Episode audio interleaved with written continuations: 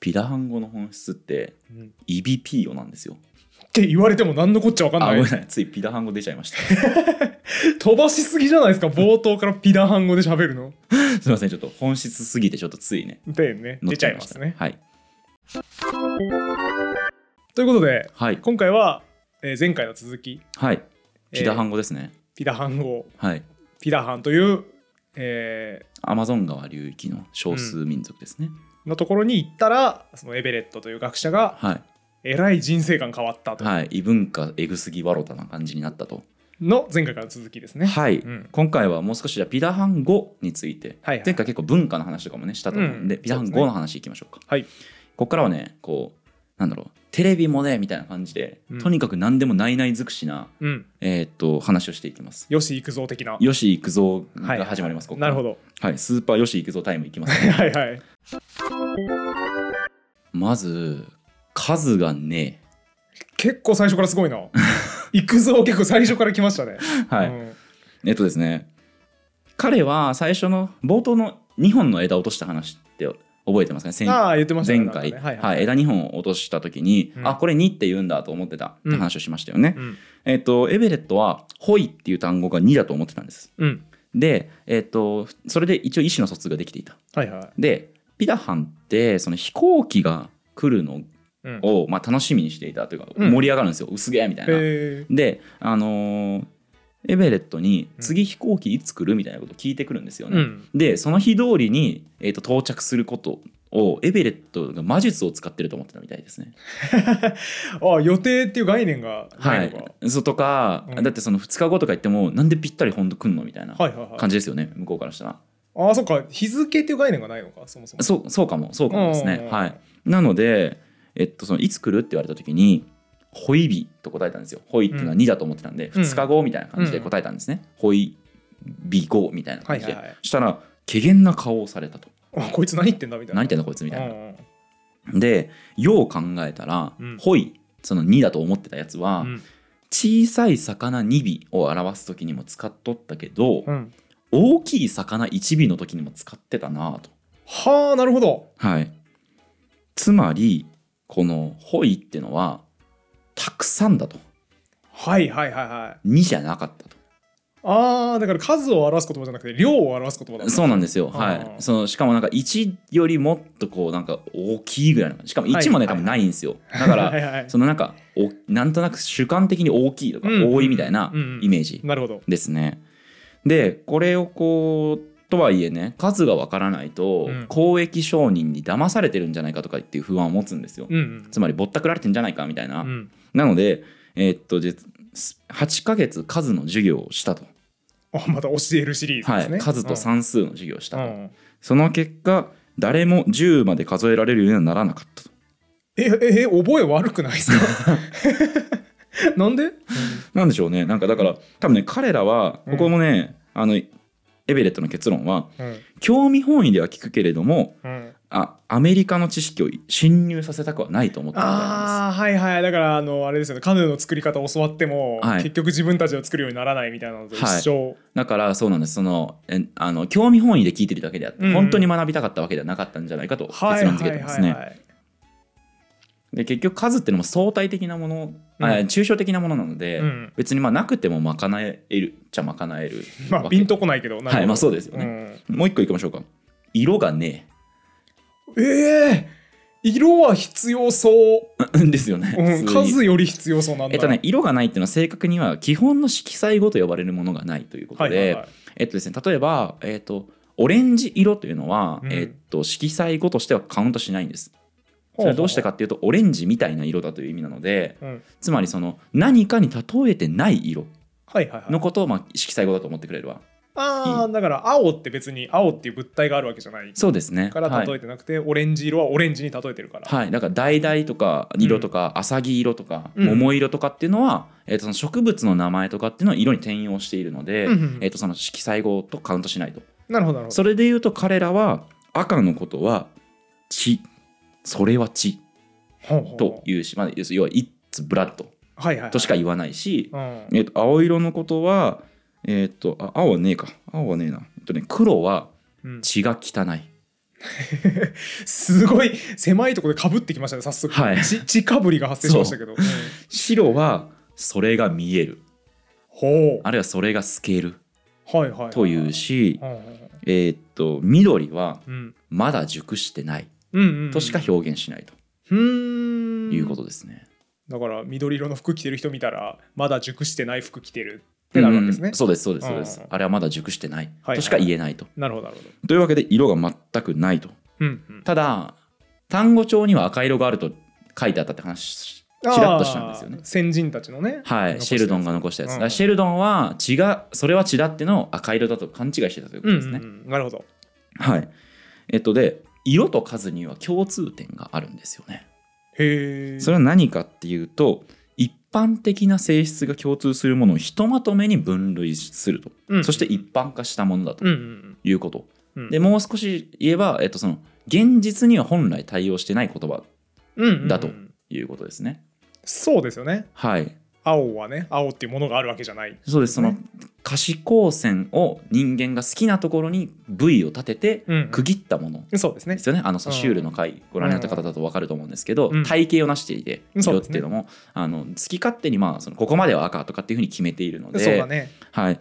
あのーで数っていうのもうん。2というものは現実には本当は存在しないうんうんうんうん。ちょっとこれあの分かんない人ちょっと見るとねうん。もう少し説明した方がいいと思うんですけど、はいはい。例えばですけどねそのペットボトルを2本買いました。その後にペットボトル5本買いました。合計何本でしょうっていうのが72と5を足した時に7とかっていうのも、うん。えー、とそもそも本当は7本あるというものでことではなくペットボトルがただあってうん。そしてそれがまあその7個一応人間が無理くりそれを同じものだと束ねた時に発生する概念だとうん。言えますよね。だからペットボトル7個とペン7本って別に何も共通点ないというそうそうそうそう。ば共通点ないんだけど人間が特殊な抽象思考でそうですそうです。これは1234って数えた時に7が一緒だってはい言って発明されたのが数の概念ってことそうですね。ちょっとだからソシュールの回を思い出すと,、うん。えー、とそもそも名詞とかっていうもの自体も個別のものが全部異なっているのにもかかわらず人間がグルーピングを恣意的にした結果できたものだったんですよ。ああね。だからそう考えると数発明したやつ偉いなっていう気そうそうそうそうそうなんですよ。今かなりの抽象化ですよこれは。そうですね。その特にね工業製品とかがない時代だと,、うん。えー、と犬が2匹いるみたいな時も犬その1匹目の犬と2匹目の犬って全然違うものそうだね。なはずで、ね。それをこうなんとなくこいつら一緒だなって思ってい いるからこそ数えられるわけそういでやーそうだね。一括りにする勇気結構いりますもんね。勇気いりますよ。え違うだろうとかってうん。クソリップ絶対飛んでると思うんでる犬が2匹って何？意味わかんないんだけど。そうそうそう。1匹ずついえお前らこれ一緒だと思ってんの？オツみたいな。来ると思うん言われそう言われで絶対に。うん。なのでその色にしても数にしても、えー、とある種その現実から有利した概念なんですよね、うんうんそうだね。なのでそれをピーターハンは使わないと。はいはいはい。いうことです、なるほど。ただとはいえうん。色がないわけではないんですよ。うん。見えてはいる。うんうん。ただそれを名前をつけて喋るということをしないというだけですね、うん。これはだからちょっとよ注意してほしいんですけど色がわからないわけではないですからね。そうですね。はい。はいはい。なので別に数もわからないわけではない。うん覚えないだけでうん。ということです、続いて。はい。完了がないです。うん。あの官僚系のはい完了形、はいはい。つまり明日君が到着する頃には僕は、えー、とご飯を食べ終わってるでしょうという文章が言えません、うんうん。想像つかんな。うん。うん。あのどうやって伝えるんだろうって俺も思うんですけど、はいはい。この完了形ないみたいですね。それから数量詞もね数量詞って何ですか？数量詞っていうのはですね、えっとほとんどとかすべてとかはいはいはい。あらゆるとかうん。それぞれのとかはいはいこういうのが一切ない。へえあじゃあ主語大きい親父が生息できない。できないですできないです、はい。すべての人間はこうだからって言えないんだ、はい。そうそうそうそう。でもこれはね結構すごいことですよね、うん。これ言えないって。大変そう。大変そうですよね、ここまでうん、はい、ないない尽くしなピダハン語を見ていきましたけど、うん、どうですか？聞いてみてもうイビピーヨの意味は見えてきましたか？いや見えてこないっすよ。これで見えてきたら天才でしょ はいあのイビピーヨの話ちょっとしますね、はいはい。エベレットがそのイビピーヨに注目したところがあるのでちょっとそこをよ読みながらというか、はいはい。えー、とちょっとこれ見ながら説明しますね、うん。えー、と彼がまず最初に初めてこの単語を聞いたのはジャングルからハンターが戻ってきたのを迎える言葉の中だったと。うん。でそのえっ、とですねイブイプウーギという、まあ、じゃあ太郎にしましょうか。太郎と仮に置いて、ちょっと人名が難しいからね。そうですね、はい。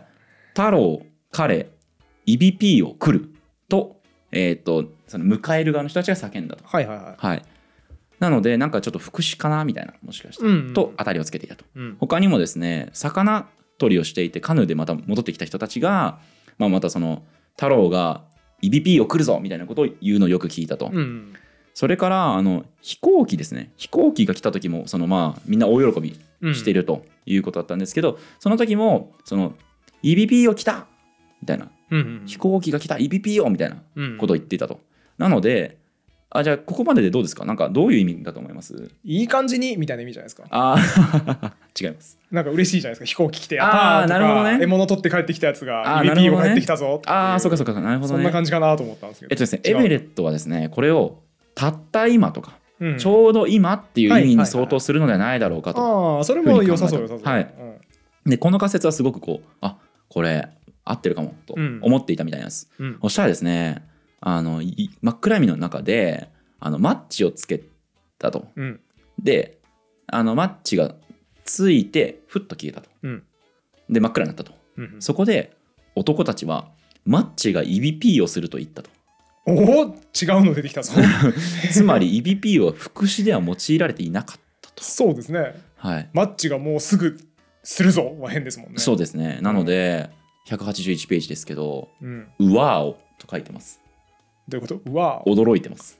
ああエベレットがね。はい、すごい白々しい言葉で驚いてます。うわーおたった今という意味じゃなかったんだとある日の午後私は気づいたと。あのカタカナでめちゃくちゃ白々しいなんかピダハン語かと思いました最初。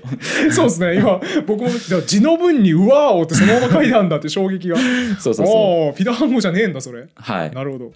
なのでその彼はですねその後にということは視界に入ってくることとうん視界が出ていくことという両方の意味を持ってるんじゃないかというふうに修正しますはあは。なるほどはい、あの飛行機がこう見えてきた時も帰はいはいってきたっていう時も一応まあその視界に入ってきてるうんわけですよね。でマッチの場合は視界から消えたと。うんうんででもえそれを一緒でくくるってうんちょっとさすがになんか正反対だよこれみたいな。そうですねだからどうにかそれその EBPO が違うんじゃないかという文化的な切り口があるんじゃないかと言って探した結果が、えっと EBPO というのはうん。直接体験なんじゃないかという結論に至ったんですね。はいはいはい。つまりピダハンというのは自分が直接体験したことに重きを置いていて、うん。伝聞には興味がないと。はいはいはい。だし目の前に現れてるものとかが関心の対象であって、うん。例えば先のこと未来のこととか、うん。抽象的なことっていうのを文化的に重きを置いてないんじゃないかという結論にたどり着くと、うん。うん。うんなるほどなるほど。これでいろいろ説明できるんですよね。はあはあ。例えば官僚がないっていうの。うん。明日、えー、とご飯を食べ終わってる頃にはあいつが到着してるだろうみたいな文章っていうのも、EBPO じゃないんですよね全然。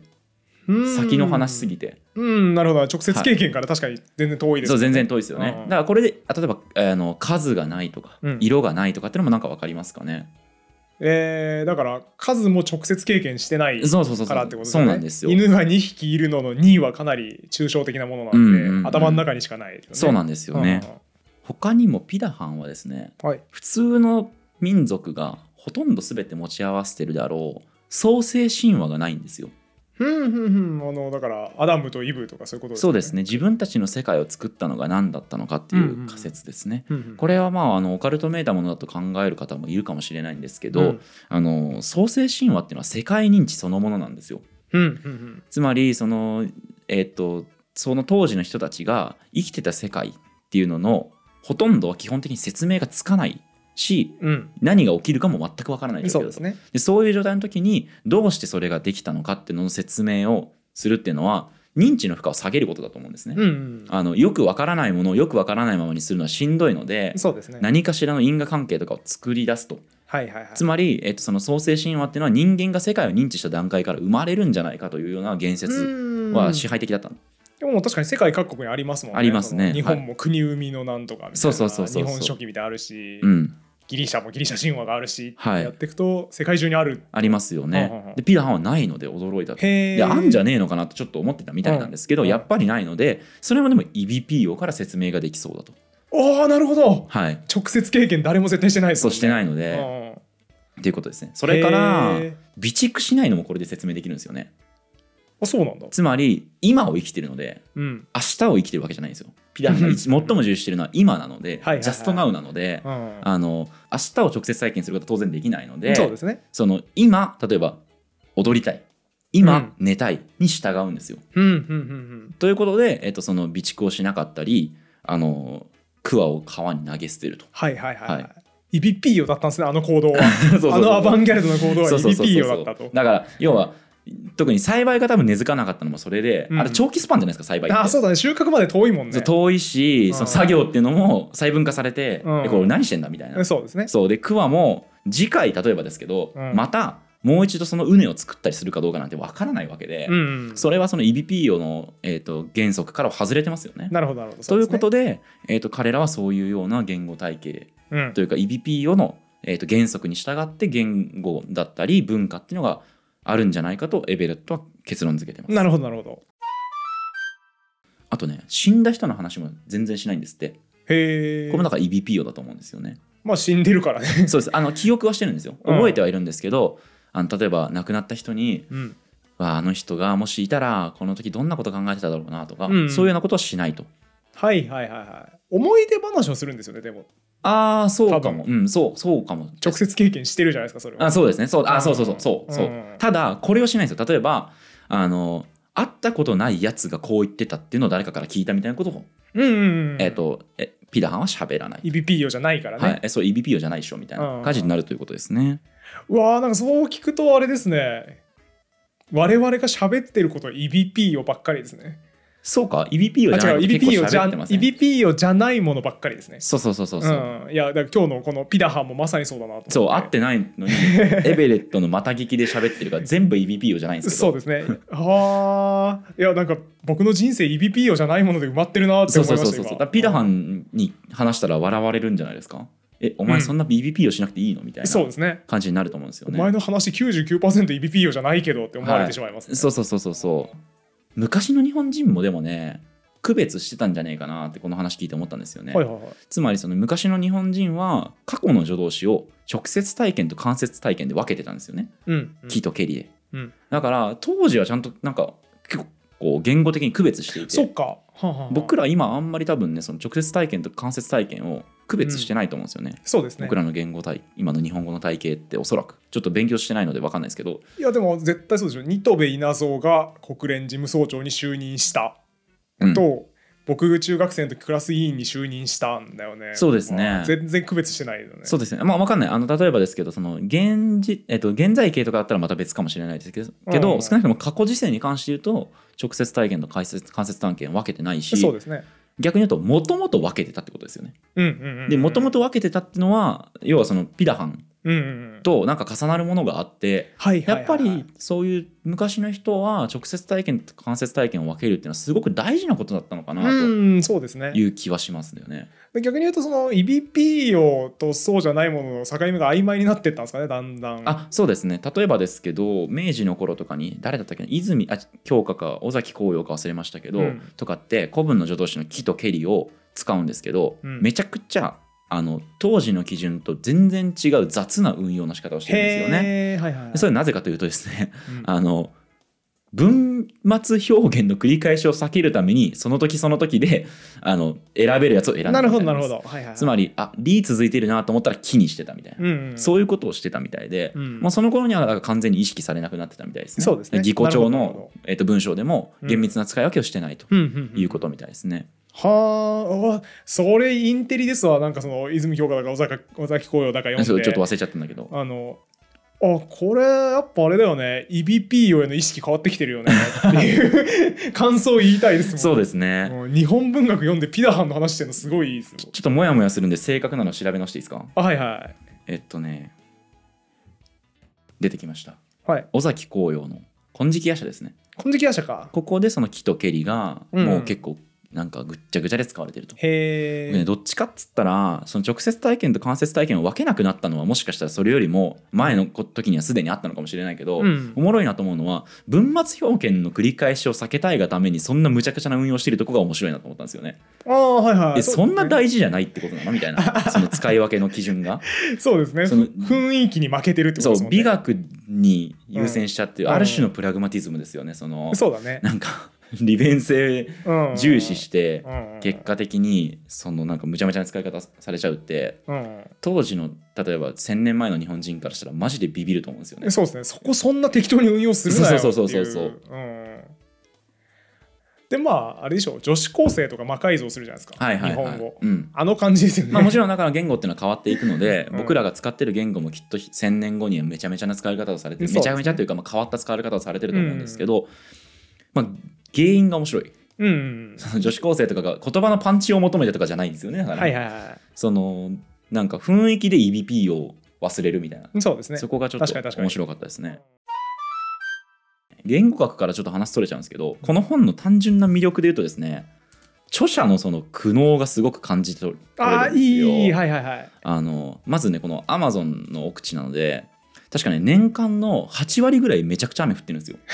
きつそう。だからすげえなえたみたいな話とかをしてるし、うん。あのそれから医療がないので一回確か死にかけてるんですよね、へえ。そのエベレットがなんかそういう病気になって、うんその近代医療みたいなのないんで、うんえこれマジ死ぬかもみたいな、うんえ治んねえしみたいな。はいはいしかも原因もわかんねえわみたいな。うん。ことを言って絶望感味わってるところとかもあったりして、はいはいただただそのビダハン語面白いって言って外から面白がってるんじゃなくてやっぱ中に入って、うんもうその苦しみながら言語を習得し文化を覚えうん。時には挫折しかけてるんですよ。いいですね。それがね最高なんですよね。文章うまいし。あー最高。そう。だからこの今コロナですけど、うん。結構ねちょっと旅行してる気分ありますよ、これ読むとそのなんか知らない土地に行ってうわーマジで何もかもわかんねえっていうあのなんかちょっとしたスリルみたいなのがはいはいはい。本だけでも味わえますね。はあそれ超いい本というか、うんうんうん、僕のツボ本の特徴です。おー。学者が書いていて文章がうまくてで淡々と主張を書いてるんじゃなくて実体験から苦悩とかが伝わってくるっていそうですね。ルポっぽさ。あーいいまあ、わ役がいいですねだからあそうですね。訳し訳した方のがすごくセンスがいいんだと思いますけどあとね現代が全然違うんですよこれ。ピダハン。あこれまず日本語の放題は、はい。ピダハン。言語本能を超える文化と世界線うん。なんですけど、現代は Don't sleep. There are snakes. ほう、えーね。ね寝るなよと。はい、蛇がいるはい。なんですよ。全然ちゃうくて。うんこれその Don't sleep. There are snakes ってこれどういう時に使うと思います？えだから蛇いるから寝るなよっていやこれねおややすみなさいなんですよ。え？あおやすみなさいじゃないんですよ正確に。挨拶ないから。はいはいはい。なんですけど寝るってなった時にうん。みんな全然寝ずにめちゃめちゃ喋っててでじゃあエベレットが寝ようとするとこうやって茶化してくるみたいなんですね。それがエベレットにとってすごく印象的でこの放題にしてるみたいで。はいはい。なんかあ現現代にしてるみたいで。それもだからなんかそういう異文化の驚きみたいなところなんでしょうねきっと。これもねそのだからほ現代もすげえ好きなんですよ僕うん。ただ全く伝わんないんですけど本の内意味意味容がわかんないですもんね。そう、うん、読まないと分かんないから あれなんですけど。えでも結局何？お前もう寝んのかよっていう意味で使ってるってことですか？えそうですね。だから冷やかしてるちょっと、はいはいはいはい。しあで実際に蛇来るとかうんあとあのいびきもねうん書けないらしいんですよ。いびき書くとなんかね、うん。ジャガーかなんかが食い豚だと思って食いに来るからいびき書くなよとか言われてて エベレット。えこれマジ過酷す危ねえみたいな。はいはいえ超危なくないみたいな。うんうん。なってるんでうん。実際に危険な思いもとかもしてるいびきかくなって言われても無理でしょ、はい。制御すんの、はい。うん。いびきをしちゃいますよね全然ね。しちゃいます。ねうまいこと言ったなんか。ダジャレ放り込んできましたね。うん。だからそうそういう過酷な思いもしてるのではいはいはい。本として単純に面白いとうん、いうことですね。なるほどなるほど。読みたくなってきました。めっちゃ読みたくなってきました。これねあのね残念なことに3400円するんですよ。結構するな。はい、うん。ただ3400円するのに13釣りまでいってるんですよおおめっちゃ売れてる。重版してるんですよ。めちゃめちゃ、はいはいやるね。そうすごい。すごいですよほんとマジで。あのどちょっとじゃあもう一回改めて感想聞きますけどいかがでしたか？だからまああれですよね。僕の持ってる常識ってはい。だいぶ凝り固まってんだな。ああいやよかったよかった。そうそれがやっぱねこの文化人類学者が書いた本の良さですよね。うん。だしやっぱこの現代における人文学の魅力というかうん。意義の部分だと思うんですよね。その他者理解とかっていうのに使えるうん。わけですよ、こういう本っていうのは。うんそうだね、うん。それが素敵な部分でしたよね。そうですね。すごい揺らぐ価値観揺らぐ感じもいいしであとやっぱ最後水野さんが言ってたその、は研究者としての引きこもごもみたな、はいいはいはいはいはい。その文章を読む読みたくなりましたね完全うにん僕なんならそっちが気になってしまうかもしれないね。本題より。はいはいはいはい。あこれちょっと前の雑談会で喋った気がするんですけど、はい。ペンギンが教えてくれたはいはい。物理の話っていう、僕の中でめっちゃ刺さった本があって、これ中学生でも読める平易な本うんなんですけど、うんうん次元でってやつですね。あそうそう生物の本質は次元だから、はい。全てを次元で説明できるっていう本題もいいんですけどその同じなんですよ。そのフィールドワークしてはい。生物をいろいろ調べてる時の引きこもごもがすごすぎて、あの彼はバイカルアザラシの潜水行はい深さを調べるうん。のをやるんですけど、貧乏博士の時代に100万ぐらいする装置をはい。アザラシに取り付けて、はいはい。でも何度も実験したから絶対にもうミスらないと思って、はアザラシにつけてバイカル湖に沈んでいって、はい。1週間経っても2週間経っても回収できない100 100何十万するはい。設備をロストしてしまったっはいはい。すごいがっかりしながら日本にあ帰ーいいって。ですね。なぜダメだったんだろうっていろいろ調べたらこういうことだなって言ってはい。分かって改良した装置を作って、はい。アザラシにつけて沈めて1週間経っても2週間経っても回収できない悲しすぎるんですよその描写が、はいはい まあみたいなとこはいはいろの引きこもごもとか最高で、はい。はいやっぱいいですねそういう学者の苦しみ出てくるそうそうそうそう忘れてませんか、うん。エベレットは布教しに行ってたの覚えてます？そういえばそうでしたね、はい。そっか。というわけで最後にその部分ですね。はいはいはい。エベレットが、えー、とピラハンにうん。聖書を語るシーンを、うん。えー、とお話しして終わりとしましょうか、はいはいはい。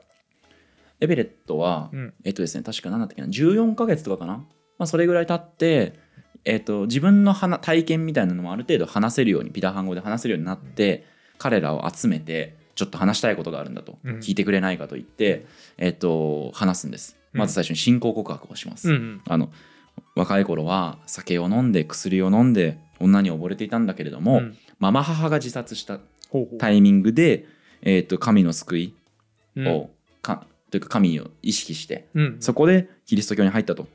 でただピタハンにそれそのまま言っても伝わらないので神を、うん。あの上の上の高い父というふうにまあ一応翻訳をして、はいはい話したと、神という概念がないからね、はい、僕の心の中に上の高い父が入ってきて、はいはいはい、えー、と僕の心は幸せになったと、うんうん。ピタハンの反応はうん、大爆笑。ギャグ喋ってると思われたんですかね。そうしかもどこで笑ったと思います？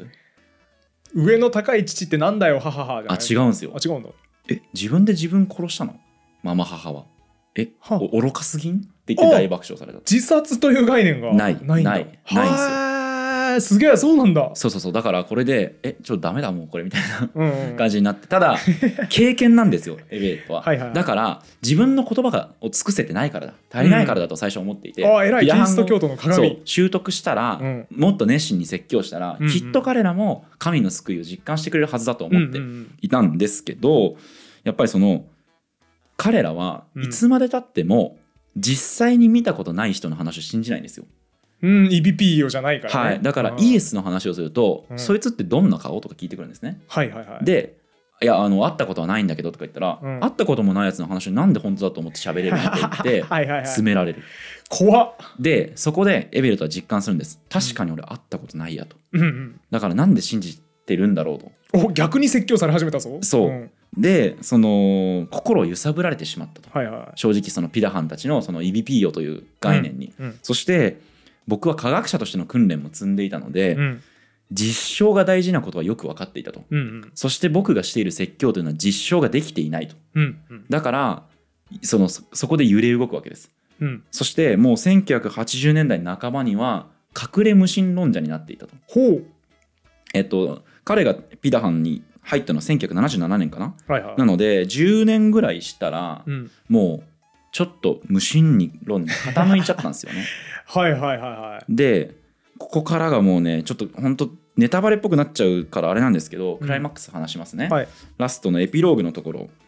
ちょっとあの退屈かもしれないですが読み上げますね。すごいはいはい。いい文なので、うん。そんなわけで1980 1980年代の終わり頃私は少なくとも自分自身に対してはもはや聖書の言葉も奇跡も一切信じていないと認めるに至っていた。私は隠れ無神論者だった。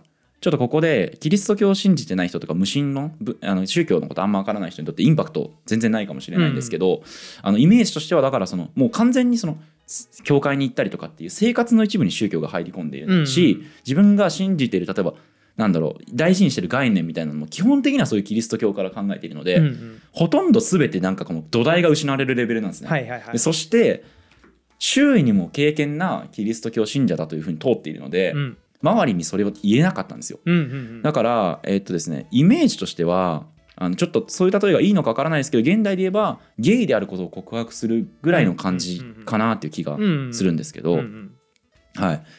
ということでその愛するもの、まあ、奥さんいるんですけど愛するものにも気づかれはしないかとヒヤヒヤしていた。おおすげえいつかは打ち明けなければならないと思う一方打ち明けた結果が恐ろしくもあったと。うんそうだねそして中略しましょうか。あ、実際そうだからエベレットも言ってんだな。こちらが異性愛者であることもついほど疑ってない相手にゲイだとカミングアウトするのに似てるかもしれなういと言ってるんですね。そして、えーと、カミングアウトしました。うんはい。脱信仰したことを人に知られているという心境になって、うんうん家族に説明した、自分の変説を公にしたとき、はい結果は無残なものだ。そうなん？はい。そして中略。私の家庭は崩壊する羽目になった。私が最も避けたかった結果だ。うんと言って終わっていくただ私はとはいえ優美なる理論家と呼んでいるんですけどはい。要はその、えー、と EBP をみみたいなのの逆ですね、うん。そういう小綺麗な結果を得ようとすることに満足できなくなっていたということでそうやって家庭を失ったことをもう今はそれを前向きに飲み込んで捉えて、うん。えー、とエベレットは今もまだ生きてるんですけど、はいはいはい。研究を進めているということですね。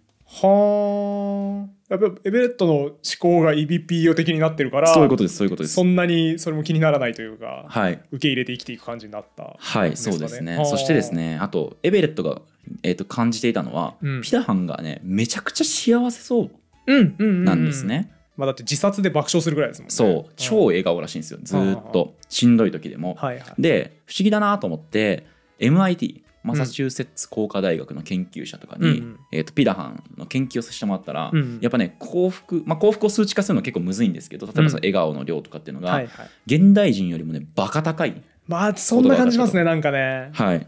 で、確かにピダハンは、心配するという語彙がねえなと。うんうんうん気づいたみたいなんです。うんだから彼らはそういう心配というものがそもそも概念としてないと。うんうん。で、多分エベレットはきっと、俺がのこの生き方よりも EBPO の方が幸せなんじゃないかと思ったと思うんですよね。いやだと思うわうん。明日食うもんないけど寝たいから寝ようの方が絶対幸せですもんね。そうそうそうそうそう。でだけれどもやっぱり僕らは結局これを読んで二次体験してるだけなので、うん。EBPO ではないので、うん。そこまで振り切りはしないけれども、うん。30年間一緒に暮らすともう多分うん。崩れていくんでしょうね。そうでしょうね。変わっていくんでしょうね。EBPO 的な人になっちゃうんですそうそうそう。よねやっぱ。10年そこらでだから結局エベレットもそういう多分西洋の、えー、と価値観西洋的な価値観っていうのを疑い始めたと、はいはいはいはい。そして彼はチョムスキーといううん偉大な言語学者、うん。彼はその普遍文法というものを想定していた。で、うん。うんえー、と遺伝子に言語文法というのは組み込まれているとかっていうことを主張してたんですけど、それはあまりにも西洋中心的だという批判を展開していくんですね、うんここから。まあ、要はだからその西洋中心的主義的な、えっと発想に対して反旗を翻していくと。ピダハンは違うぞということですね。はい。うんうん。というふうなところで終わっていく。そして彼が最後の結びとして言ってるのは、うん。ピダハンは断固として有用な実用性に踏みとどまる人だと言って締めています。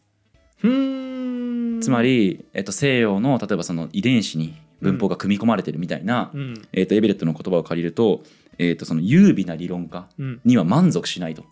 彼らはうん。有用な実用性といううん。その EBP をですね直接体験で分かるものにしかうんうん。価値を認めないんだと。そうですね。でそれを多分彼は美しいと思っているよと。はいはいはい。いうふうにして、えー、とこの本は終わっていきます。はあなるほど。うーん。すげえな。考えさせられるラストでもやばいですよね、うん。幸せとは何かとか、そうですね。文化とは何か、うん。宗教とは何かって全部ね。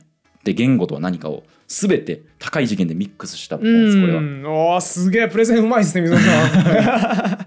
呼びたってなりましたね。はい、ということで今回は終わりにしたいと思うんですがはい。最後に少しだけさほんの少しだけアナザーストーリーっていいですか、はい。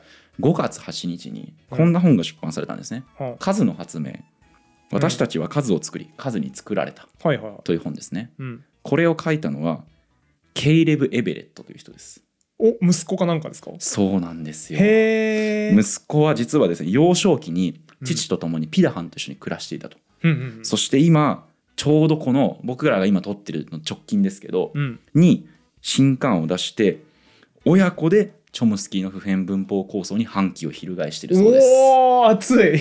うわいい話ですねそうれ俺これ聞いてしかもそれ収録日の直近てかうんなん。なら当日か？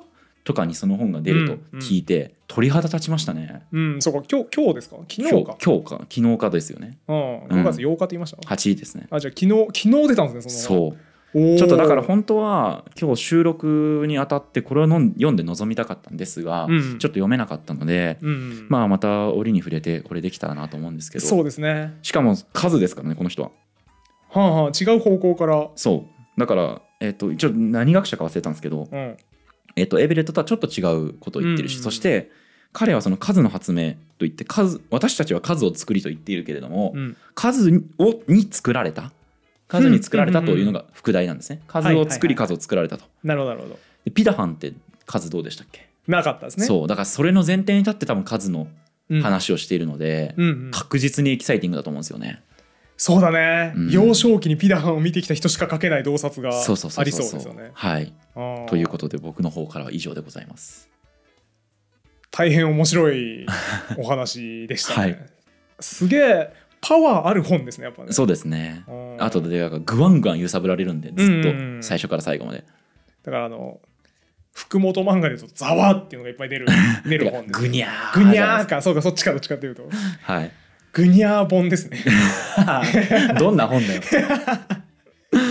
あの最後にこの回を聞いて満足していただいた方は絶対に現代に当たった方がいいと僕は思います、うんうん。この本の方が僕の話よりも絶対に面白いので。じゃあ概要欄に Amazon のリンクとかも貼っておきますんで、気になる方はぜひ買って読んでみてはいかがでしょうか。はい。ということでじゃあ今回も終わりにしたいと思います、はい。えー面白かったよという方はチャンネル登録はい。高評価、ポッドキャストの購読高評価はい。などしていただきつつ感想のコメントなどねいただけると嬉しいですね。はい今回ねちょっとそのそういう偉人偉人というかやばいやつうんうん。言語学者、やばい言語学者っうん。ていう風な切り口で今までとちょっと違うやり方をね。や試してみたんでね。うん。ちょっと反響気になるところですね。そうですね。もっとやってくださいっていう声がいっぱいあればこのやばやばケンケンボー言語学者。秀俊エベレットに次ぐね、うん。またいるんでね全然。人がいっぱいいるんですね。やばいやつがたくさんいるんで。はい、やばいやつの話聞きてえぞっていう方はぜひガシガシコメントいただければなと 思います、はい、というわけで今回も終わりにしましょう。ありがとうございました。ありがとうございました。このラジオは1階の言語オタクがゆるく楽しく言語の面白さを語るラジオです。自由気ままな言語トークですので厳密な交渉は行っておりません内容には諸説ありますご了承の上お聞きください